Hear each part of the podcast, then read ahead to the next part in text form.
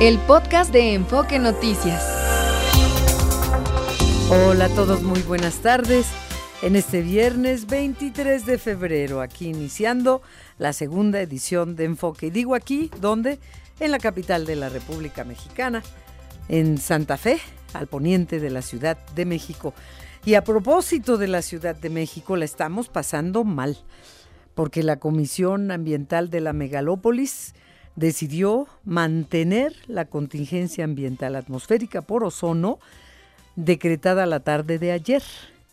Esperamos que a las 3 de la tarde, a veces se adelanta, a veces se atrasa un poco, dependiendo de las circunstancias atmosféricas, eh, puede que se prolongue o no, eh, y se espera un, un reporte, un nuevo reporte. Así que tengamos presente que continúan las restricciones vehiculares este viernes. Em, para los vehículos de uso particular con holograma de verificación 2.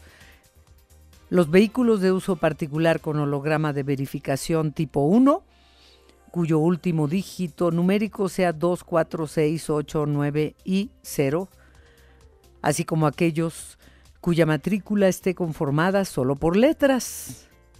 Los vehículos de uso particular con holograma de verificación 0 y doble 0 engomado azul, terminación de placas 9 y 0, tampoco deben circular. Porque inclusive se recomienda, por supuesto, evitar hacer ejercicio al aire libre, exponerse lo menos que se pueda a estar en la calle, porque está, está muy fuerte la contaminación, muy. Eh, y esto pues trae consecuencias a la salud de todas las personas, de todas y que la irritación de los ojos y me falta el aire y me mareo y eh, son pues es lo que estamos respirando. Así que estaremos atentos. Si antes de las 3 hay un reporte, aquí les estaremos informando. Pero si no, en la página de enfoquenoticias.com.mx, a la hora que sea. Ya saben que las noticias no descansan. Y en Enfoque Noticias, firmes todo el tiempo que sea necesario.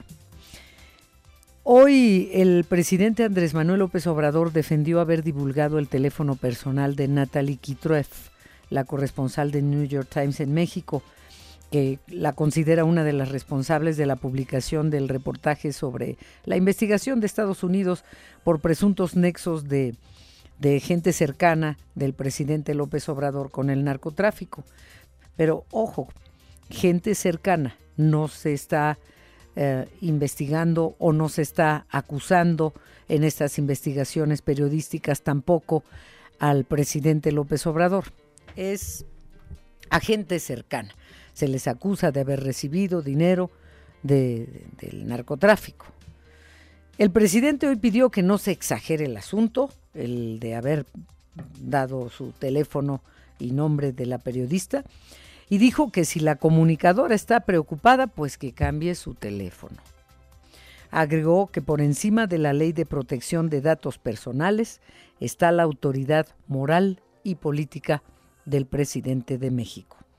Por cierto, ayer el portavoz del Consejo de Seguridad de la Casa Blanca, John Kerry, negó que exista una investigación contra el presidente López Obrador sobre ese tema. Entonces, que si la DEA, que si el FBI, que si el gobierno de los Estados Unidos, allá mismo en Estados Unidos están hechos bolas. Unos dicen que sí, se está investigando, otros que no. En ese punto estamos en, en este caso.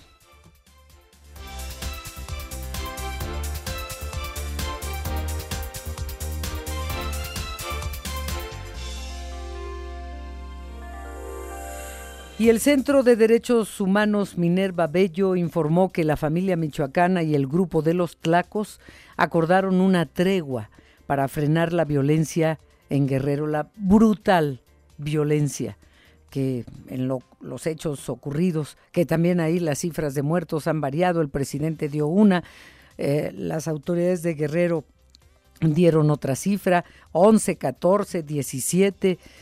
Eh, eh, un, hecho verdaderamente espantoso, los extremos a, las, a, los que han llegado las bandas delincuenciales en sus venganzas. una tregua. Tras un gran operativo federal y cateos simultáneos en la Ciudad de México, Estado de México, Chiapas y Nuevo León, fue detenido en la capital del país Hugo Enrique Cruz Hernández, alias el Barbas, presunto enlace de los cárteles del Golfo, de Sinaloa, de Unión Tepito y Nuevo Imperio. En Huitzilac, Morelos, se registró un enfrentamiento entre elementos de la Guardia Nacional y supuestos talamontes. Hasta el momento no hay reporte oficial de lesionados o de detenidos, pero sí hubo este enfrentamiento. Fueron localizados 101 migrantes guatemaltecos que se encontraban en una casa abandonada en Santa Ana, en Sonora. Pretendían cruzar a Estados Unidos y los polleros los dejaron. Un juez negó conceder una suspensión provisional para levantar el bloqueo de dos cuentas bancarias de la Facultad de Medicina de la UNAM, investigadas por la Unidad de Inteligencia Financiera de Hacienda por posible lavado de dinero. El gobierno federal otorgará un subsidio permanente a las tarifas eléctricas solo de estos estados, Baja California, Sonora, Sinaloa y Nayarit, para mitigar el incremento de los costos por las altas temperaturas en esas entidades y se va a poner peor, así como, como el frío y pues también el calor. Y eso que estamos todavía en invierno, estamos todavía en invierno. ¿Qué dice el meteorológico? Gastón Fentanes, te saludo, buenas tardes, porque hasta el 21 de marzo llega la primavera. Exactamente. Pero sin embargo, Adriana, pese a los fríos registrados y, y la presencia del Frente Frío número 37, sobre el territorio nacional hay un fenómeno que se llama circulación anticiclónica en niveles medios de la atmósfera sobre el centro y sur de la República Mexicana que va a propiciar ambiente de cálido a bastante caluroso en los estados costeros del Pacífico Central y Sur, en donde habrá registrándose hasta 40 grados en Chiapas, Oaxaca, Guerrero, Michoacán, Colima, las costas de Jalisco y Nayarit, así es que es necesario que tomen sus precauciones.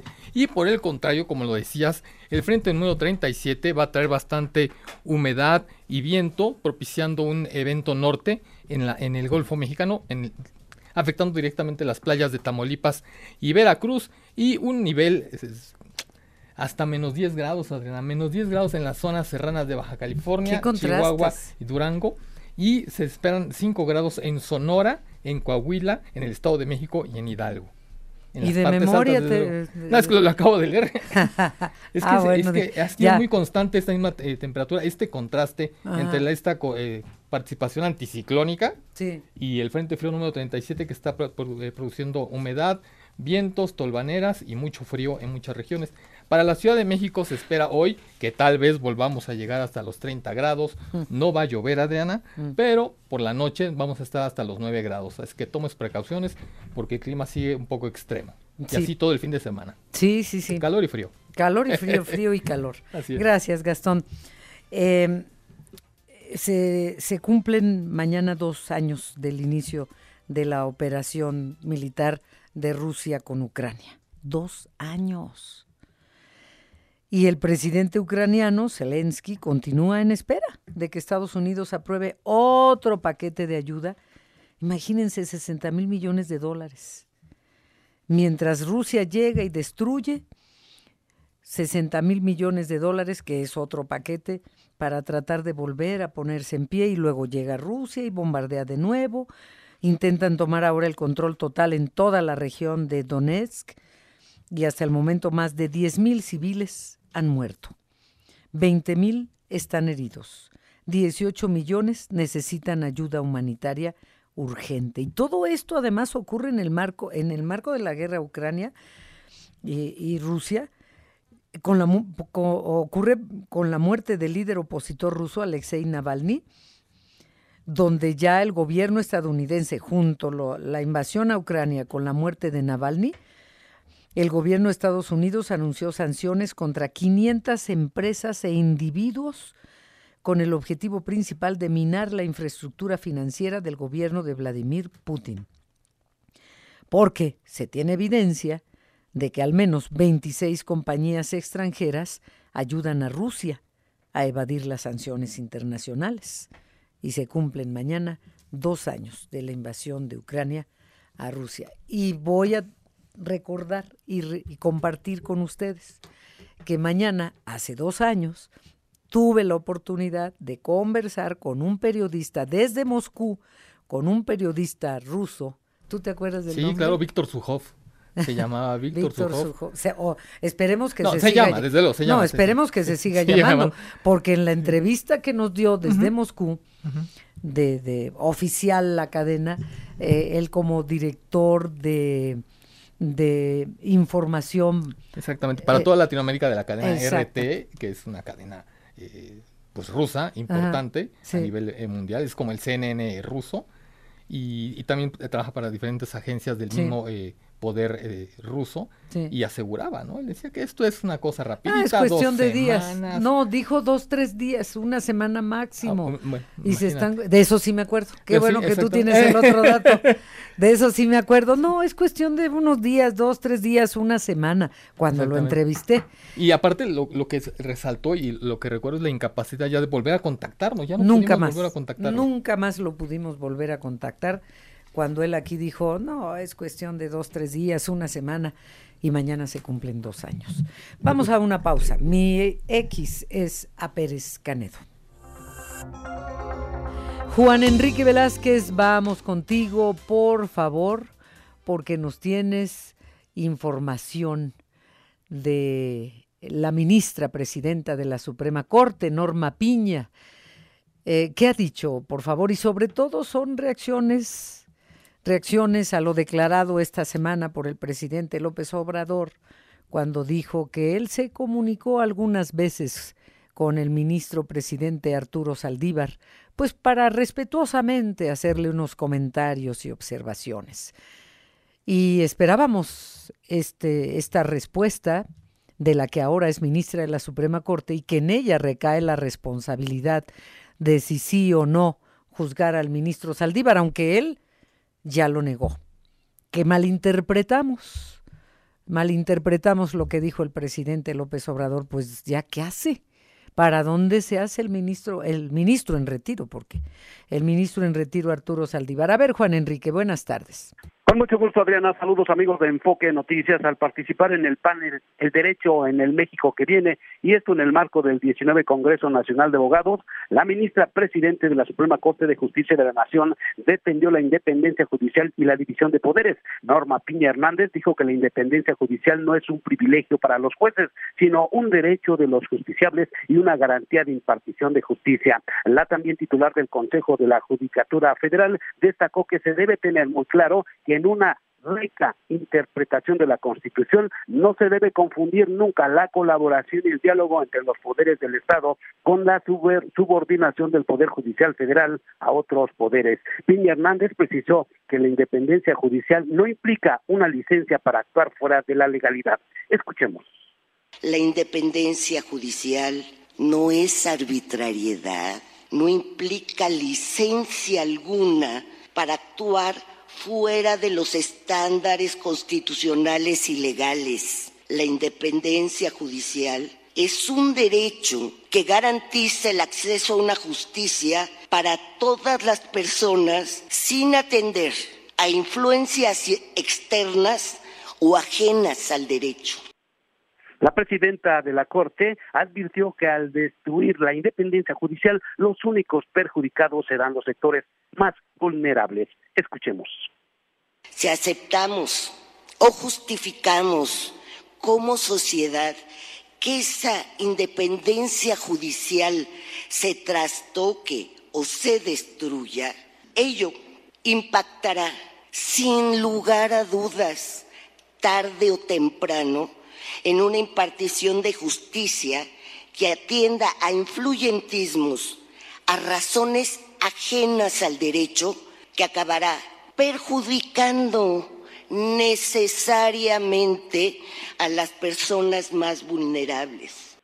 Amigos de Enfoque Noticias, en su oportunidad, eh, y en su intervención, Luis María Aguilar Morales, ministro también, manifestó su preocupación por la iniciativa de reformas al Poder Judicial de la Federación que impulsa el gobierno federal, con la que se busca que las reformas se declaren constitucionales con solo cuatro votos cuando se alcance la mayoría calificada para declarar su invalidez. Advirtió que de avanzar la propuesta, el alto tribunal perdería su facultad de hacer valer la Constitución ante leyes que no se apegan a ella.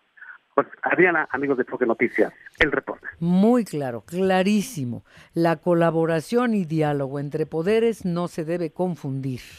Y ya lo dijo claro, muy claro.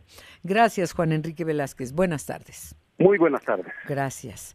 Vamos contigo, Sergio Perdomo, al INE, porque está preparando multas a los partidos, más multas, más lo que se acumule, porque esto apenas empieza. Sergio Perdomo, buenas tardes. Hola, Adriana, y como decía un conductor de los años 80, 90 en la televisión, aún hay más.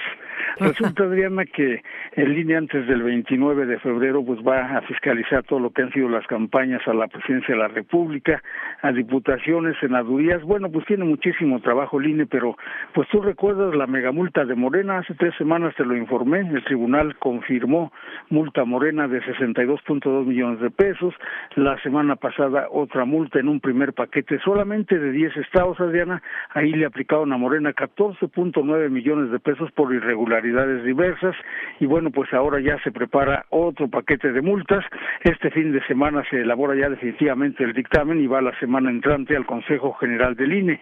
Eh, por lo pronto, el INE ya está preparando este paquete, como te digo, de multas a partidos políticos en el dictamen que será votado en la Comisión de Fiscalización que encabeza el consejero Jorge Montaño Ventura. Antes de pasar al Consejo General del INE, se contempla esta multa global a partidos por 67.7 millones de pesos. Morena será sancionado con 53.7 millones de pesos. Estamos hablando, Adriana, del 79.4% de multa a Morena. Apenas hace una semana en el primer paquete, como te digo, lo multaron a ese partido, al partido Guinda, por 14.9 millones de pesos. Esta vez se perfila un dictamen en la Comisión de Fiscalización en donde también los que hablan de que son la nueva política como el MC, pues también repiten las mismas prácticas de Morena. Además de la megamulta Morena, el PRI va a recibir una sanción por 4 millones de pesos. El MC, el Partido Naranja, 3.8 millones de pesos. El PAN, 2.7 millones. El Partido del Trabajo, 2 millones de pesos. El Verde, 588 mil pesos y el PRD 457 mil pesos. Estas multas están ya en predictamen y se está afinando ya lo que será el dictamen para el fin de semana. Por lo pronto, la Comisión de Fiscalización sigue trabajando y aunado a esto está trabajando también la Comisión de Quejas que encabeza Claudia Zavala Pérez en el INE. Aunado a lo anterior de estas quejas, bueno, pues hoy está pidiendo, está pidiendo Claudia Zavala a gobernantes, al presidente, a todos los gobernadores, etcétera, a quienes son autoridades, a que respeten la norma, a que no se posicionen abiertamente en apoyo a sus candidatos. Es la voz de la consejera del INE, Claudia Zavala es que desde las conferencias que se hacen con gobernadores o gobernadoras, pues eh, está una, una, cierta tentación de eh, posicionarse de frente a personas que están participando ya sea en las precandidaturas o en los actos eh, de la contienda electoral, lo cual está prohibido para las y los servidores públicos. Y pues va a tener un sentido mayor ahora que entremos al proceso de campaña, a la etapa de campaña, en la que además la propia constitución resguarda de la no publicidad, por ejemplo, de propaganda gubernamental fundamental. Adriana, estamos ya prácticamente a una semana de arrancar las campañas y entonces el llamado del INE es pórtense bien porque están acumulando las tarjetas y hay quien dice, ¿cómo puede ser que haya una candidata a la presidencia? Si fuera un partido de fútbol ya le sacaron 21 tarjetas, el árbitro ya le sacó 21 tarjetas y sigue jugando, pues imagínense a dónde vamos a llegar. Así es de que, bueno, el INE está en la recta final de analizar, de fiscalizar lo que están gastando los partidos políticos, lo que se ha reportado y al 21 29 de febrero se van a validar o no darles el registro a quienes han pedido que les validen para participar en las elecciones del 2 de junio y no solamente las tres, los dos, las dos aspirantes a la presidencia y un candidato, son tres, y también los que van para diputados y Senado de la República. Así es de que el INE tiene una semana para resolver la fiscalización, Adriana. ¿Es cuánto? Pues es mucho. Gracias, Sergio Perdomo. Buenas tardes. Buenas tardes. Buenas tardes. Eh, vamos a hacer una pausa y te pido, por favor, Gastón, que le informes a nuestro auditorio todos los medios por los que podemos estar en contacto. Claro que sí, Adriana. Eh, comuníquese con nosotros a través de nuestras redes sociales. Nos ubica como Enfoque Noticias, ya sea en Facebook, en X, en TikTok o en YouTube. O puede marcarnos aquí a cabina al 55 52 58 1375 o mándenos mensaje vía WhatsApp al 55 49 97 58 81. Muy bien, y mi X es a Pérez Canedo. Vamos a esta pausa.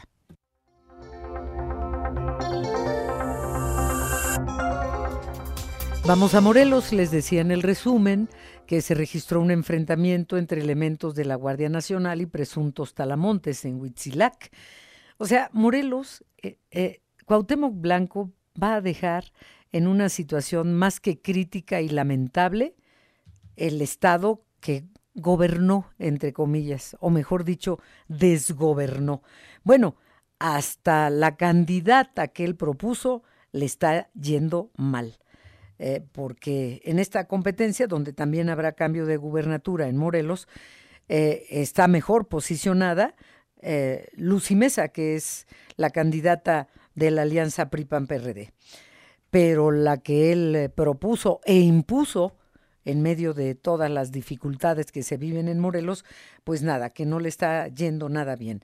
Y mientras que hace Cuauhtémoc Blanco, pues buscar fuero, es, es inaudito pareciera que no se dan cuenta en Morena y en Movimiento Ciudadano eh, eh, los destrozos que está causando Cuauhtémoc Blanco en Morelos y le van a dar una diputación plurinominal cuando además está acusado de desfalco multimillonario de más de 3 mil millones de pesos, de nepotismo, de...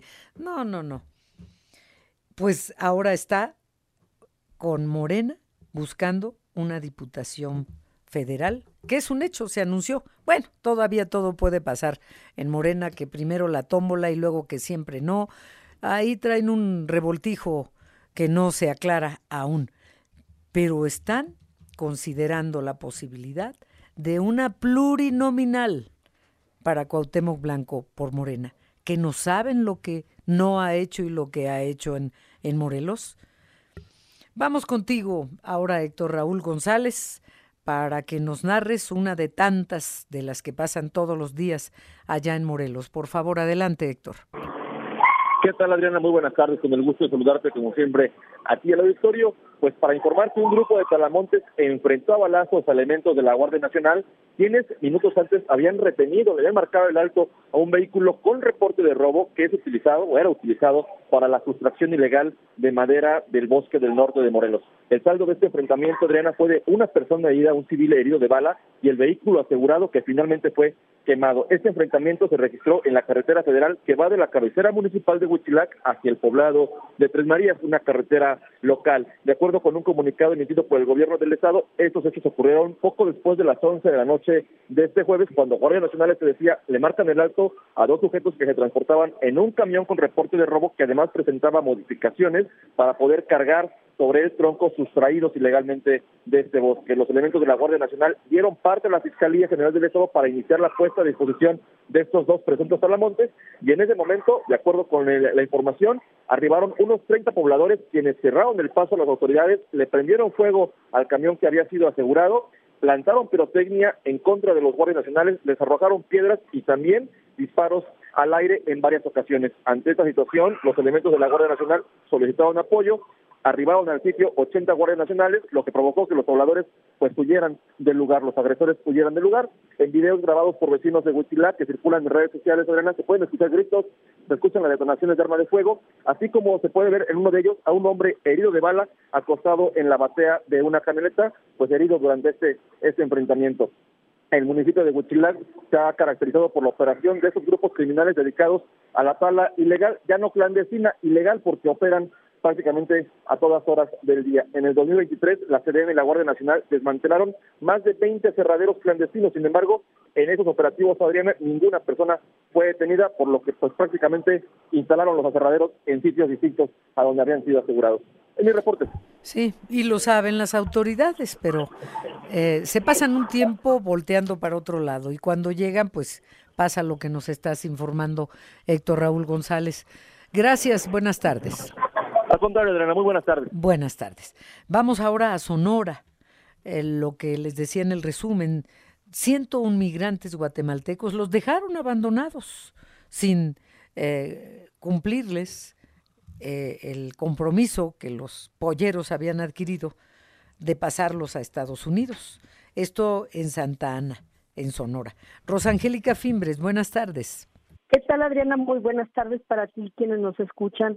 En esta ocasión, pues, informarles que personal del Instituto Nacional de Migración, en coordinación con eh, personal de la Secretaría de Defensa Nacional y de la Policía Estatal de Seguridad Pública, localizaron a los 101 migrantes que mencionabas, Adriana, de origen guatemalteco en el municipio de Santa Ana, esto al noroeste de Sonora.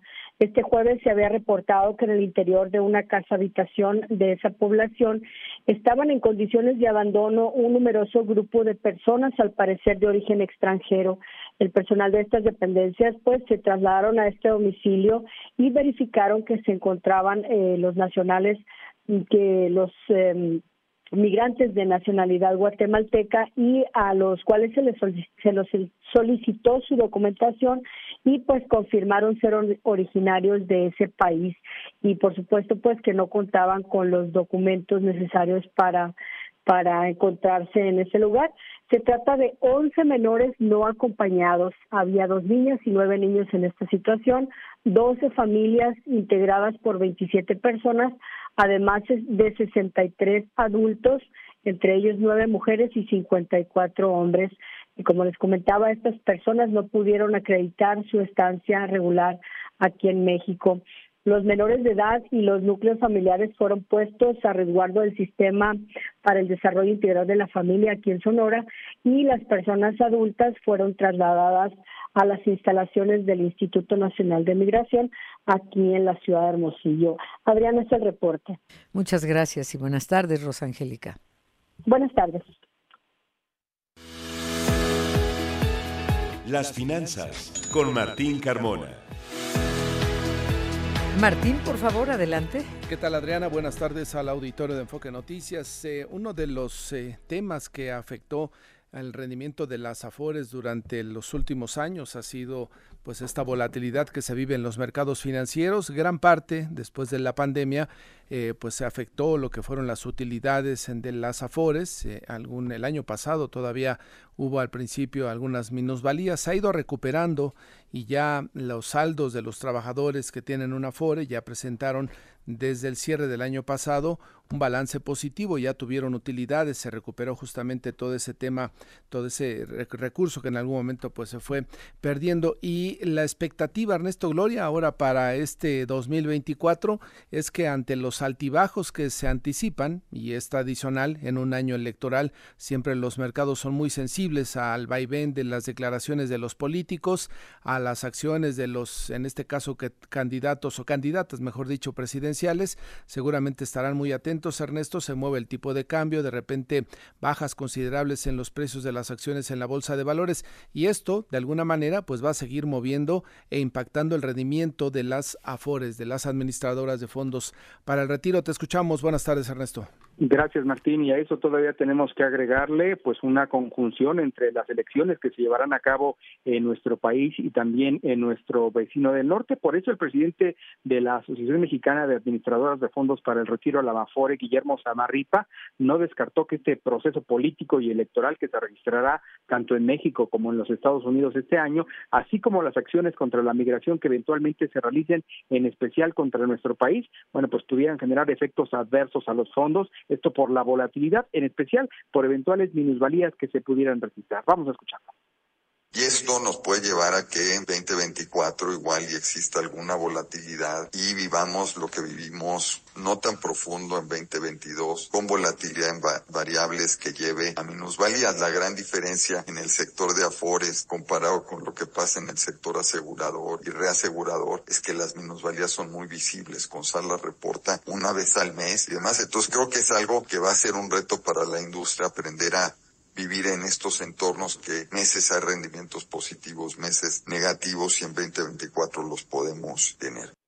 Sin embargo, Martín, cabe recordar que como se trata de una inversión de largo plazo, bueno, pues esto no debe generar mayor preocupación entre los inversionistas. El presidente de la Mafore agregó que en materia económica uno de los riesgos latentes es que en este año, por el proceso de Estados Unidos, México se podría volver la piñata y nuestro país sufriría en términos económicos de alta volatilidad. Samarri Pescamilla participó en un seminario organizado por el ITAM. Ahí se refirió a la reciente propuesta de reforma presentada por el Ejecutivo al sistema de pensiones, advirtió que este se podría contaminar con el actual proceso electoral en México. Dijo que el reto es considerar propuestas viables, en especial en lo relativo al costo y egresos que deberán existir para concretar esta reforma en caso pues, de aprobarse. Escuchamos nuevamente a Guillermo Samarrito.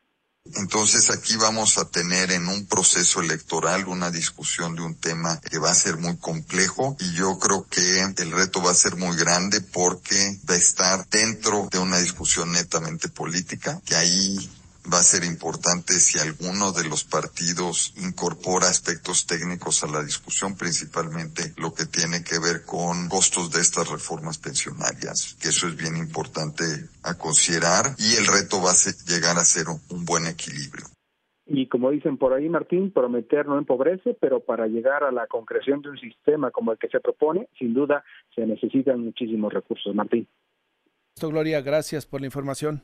Buenas tardes. Buenas tardes. Seguramente la reforma que está, o que envió el presidente, mejor dicho, ya al Congreso y a la Cámara de Diputados, que estará en discusión, al igual que el resto de las otras iniciativas. En algún momento harán un alto en el camino y verán qué tan necesario, qué tan oportuno es en este año electoral de alta volatilidad financiera revisarla y hacer algunos cambios. Antes de, eh, de, despedirme, Adriana, informarle que hoy hubo datos de la CEPAL respecto a cuál es el acceso que se tiene en América Latina a Internet, ¿no? Se supone que es un derecho, se supone que en México ya se habla y el compromiso del gobierno federal es que todos los mexicanos estén conectados a Internet. Bueno, pues es eh, todavía o seguirá siendo un ah, objetivo a futuro porque en nuestro país el 79% de las familias más ricas sí tiene una facilidad para conectarse a Internet. Sin embargo, en el resto de las familias, de, sobre todo de las más pobres, solo el 32% tiene la posibilidad de eh, conectarse a Internet. Chile y Argentina han establecido diferentes estrategias que les han permitido prácticamente en el caso de Chile que el 94% ciento de las familias de menos ingresos se conecten y el 98% de las familias con mayores ingresos se conecten prácticamente a la par. En el caso de México todavía estamos muy lejos de tener una equidad en cuanto a la posibilidad y al derecho de conectarse a internet para estar bien informados y conocer todo lo que sucede pues eh, en cualquier tema que interese al ciudadano parte de lo que tenemos, Adriana. Martín, muchas gracias. Hasta el lunes a las 6 de la mañana. Buenas tardes. Acá estaremos. Buenas tardes. Buenas tardes. Vamos contigo, Gloria Aguilar, al Estado de México. Eh, ¿Qué información nos tienes, por favor? Gracias, Adriana. Como siempre, un gusto saludarte, al igual que el auditorio de Enfoque Noticias, para comentarles que la Policía Municipal de Chimalhuacán, así también como la Secretaría de Seguridad Ciudadana, localizaron y resguardaron a Janet N. de 17 años, que en el pasado 15 de febrero abandonó a su niña de dos años en calles de la colonia Ampliación Presidentes, en la alcaldía Álvaro Obregón de la Ciudad de México. La mujer eh, señaló que no tenía dinero para darle de comer a la pequeña y que además era víctima de violencia por parte de su pareja. Manejó dos versiones, prácticamente señalando primero que se trataba de su hermana y después reconociendo que era su hija y que lamentablemente la situación de violencia que estaba viviendo no le permitía el poder eh, atender las necesidades que tenía. Ella fue trasladada a la Ciudad de México, custodiada por policías municipales de Chimalhuacán, en donde ya se le sigue, se le inició un proceso en donde su familia está declarando para saber qué es lo que va a pasar incluso con su situación jurídica y la de la pequeña. De acuerdo con la información que dan en la Fiscalía de la Ciudad de México, la niña hasta el momento no ha sido reclamada por los familiares, sin embargo también se informó que estos familiares se encuentran en la Fiscalía con Janet esperando eh, declarar y ver lo que sucederá con ella en los próximos momentos. Nosotros nos mantenemos pendientes eh, para ver qué es lo que sucede y les mantendremos la información. Muchas gracias. Muchas gracias, Gloria Aguilar. Y es que la historia de nada justifica lo que hizo esta, esta madre de abandonar a su hija. Nada lo justifica, pero, pero también ella tiene su historia y no, no es nada bonita, Gloria. Así es, así está la situación. Y bueno, sí lo, lo, que sí podremos asegurar es que es otra mujer más víctima de violencia eh, por parte de su pareja y que más que el castigo considero requiere de una buena orientación para poder eh, superar lo que ha vivido. A ella y a muchas otras mujeres más. Gracias, Gloria Aguilar, y buenas tardes. Muy buenas tardes, Adriana. Hasta luego. Hasta luego. Oigan, más adelante voy a tener una entrevista que debemos tomar nota porque eh, el sarampión está encendiendo alertas sanitarias en el mundo. México no es la excepción. Así que voy a conversar con el doctor Jorge Baruch Díaz Ramírez, que es jefe de la Clínica del Viajero de la UNAM, porque él tiene información importante de los millones de casos de sarampión que hay en el mundo y lamentablemente en algunos casos eh, puede llegar al fallecimiento. ¿Qué es el sarampión? Eh, ¿Se puede prevenir? Eh, ¿A qué edad la vacuna si no se puso? ¿Por qué puede causar la muerte? todas esas preguntas que les lanzo al aire ahora se las haré al doctor Jorge Baruch Díaz Ramírez después de la pausa. Sí, ¿verdad? Después, bueno, en esta hora, en esta primera hora. Y si tienen alguna pregunta, pues de una vez váyanse comunicando a mi X, a Pérez Canedo. El sarampión enciende alerta sanitaria.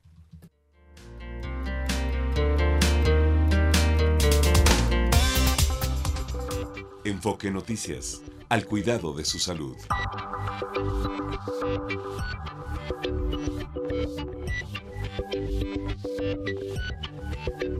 Sarampión.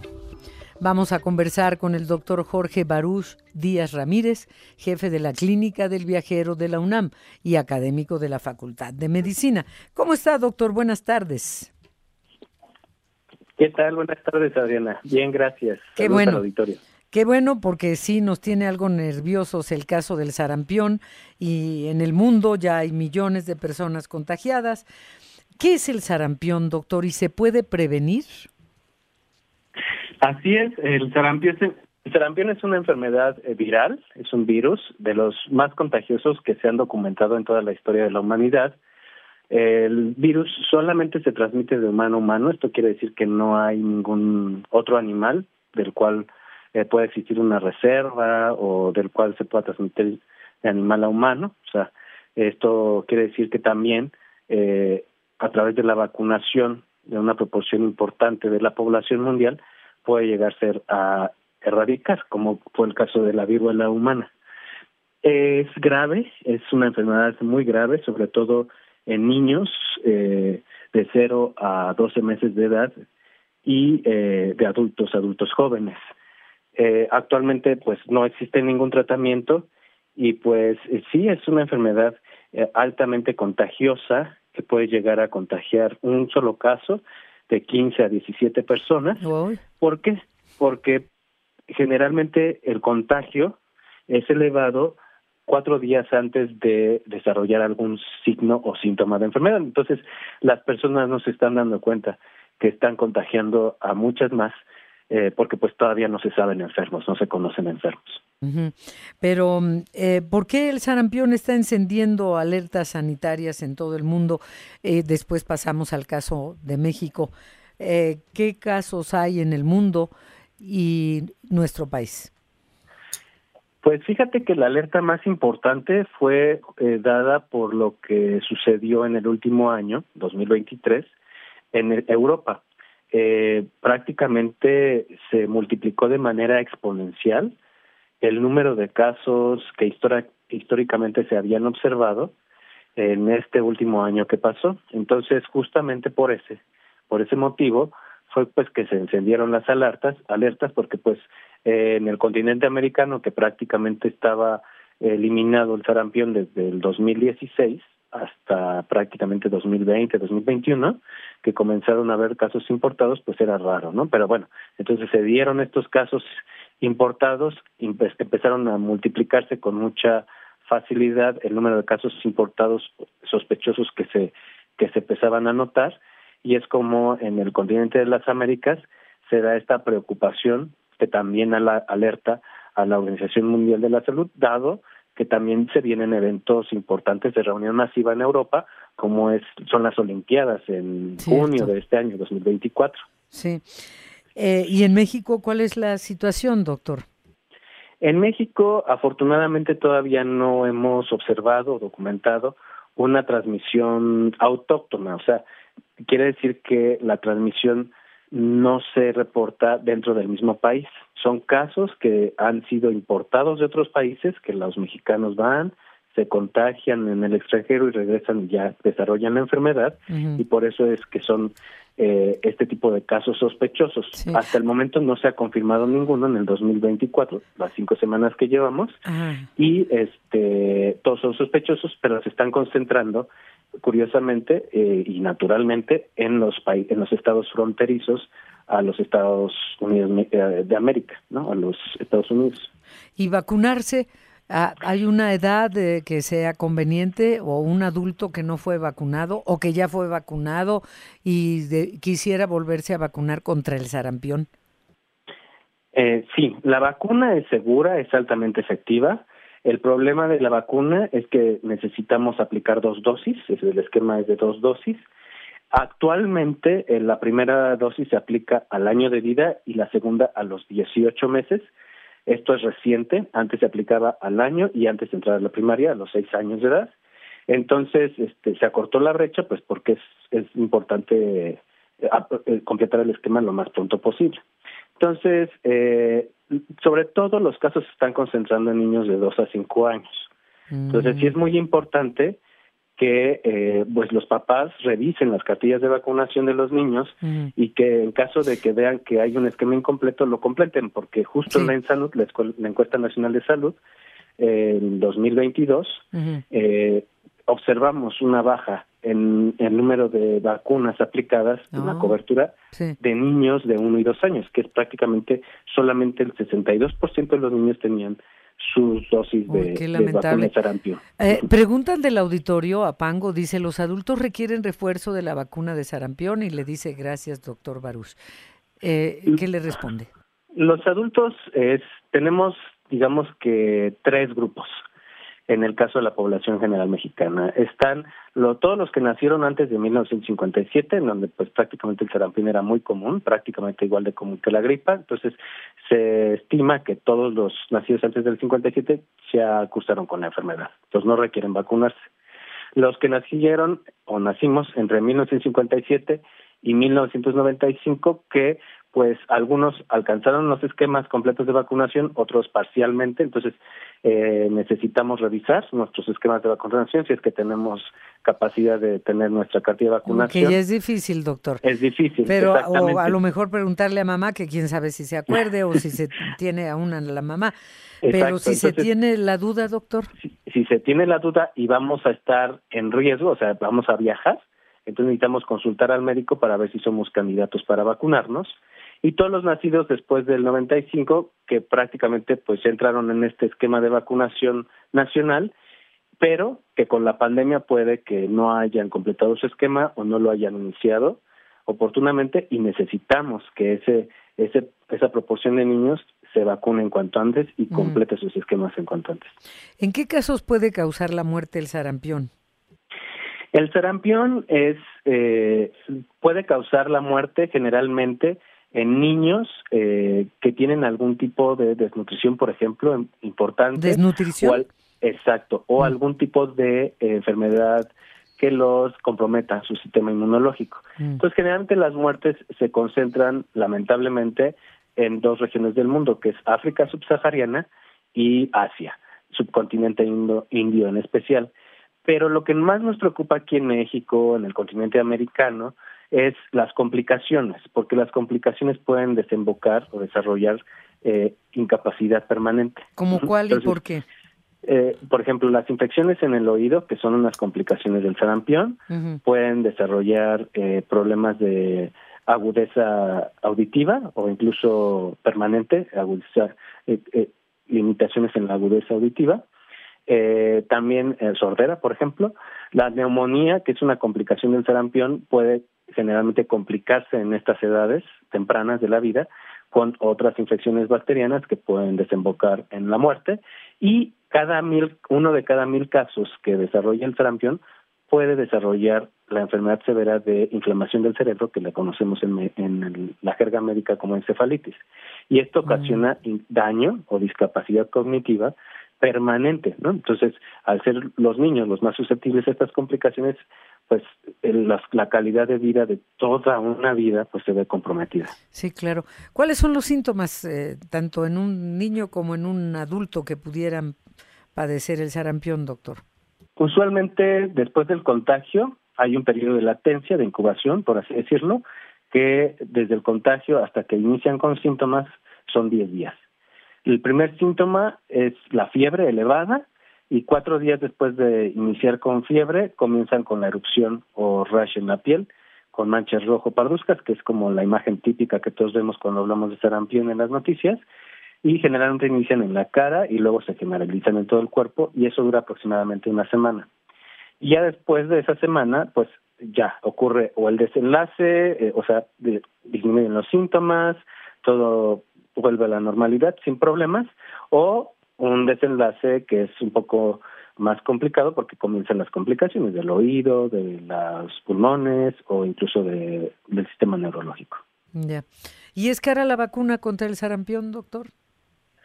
No, no es cara. Eh, de hecho, está, está como parte del esquema nacional de vacunación, está disponible en los centros de salud, en las unidades de medicina familiar es para los estados miembros de la Organización Mundial de la Salud, que incluye México, es una vacuna muy barata.